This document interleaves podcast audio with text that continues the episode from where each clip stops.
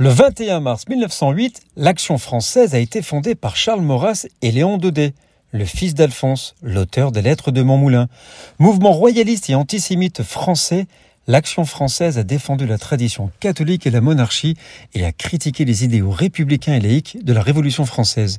Le mouvement a compté de nombreux partisans parmi les intellectuels, les artistes et les écrivains de l'époque. Certains d'entre eux, influents, ont exercé sur les cercles d'officiers français d'entre-les-deux-guerres.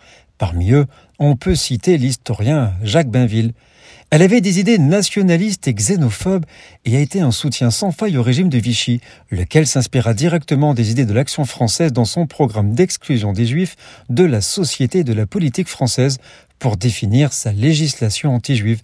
Charles Maurras s'enorgueillit d'avoir réactivé l'antisémitisme en France et de le promouvoir dans ses écrits, alléguant que les juifs étaient l'un des principaux agents de désintégration nationale et de corruption économique et morale.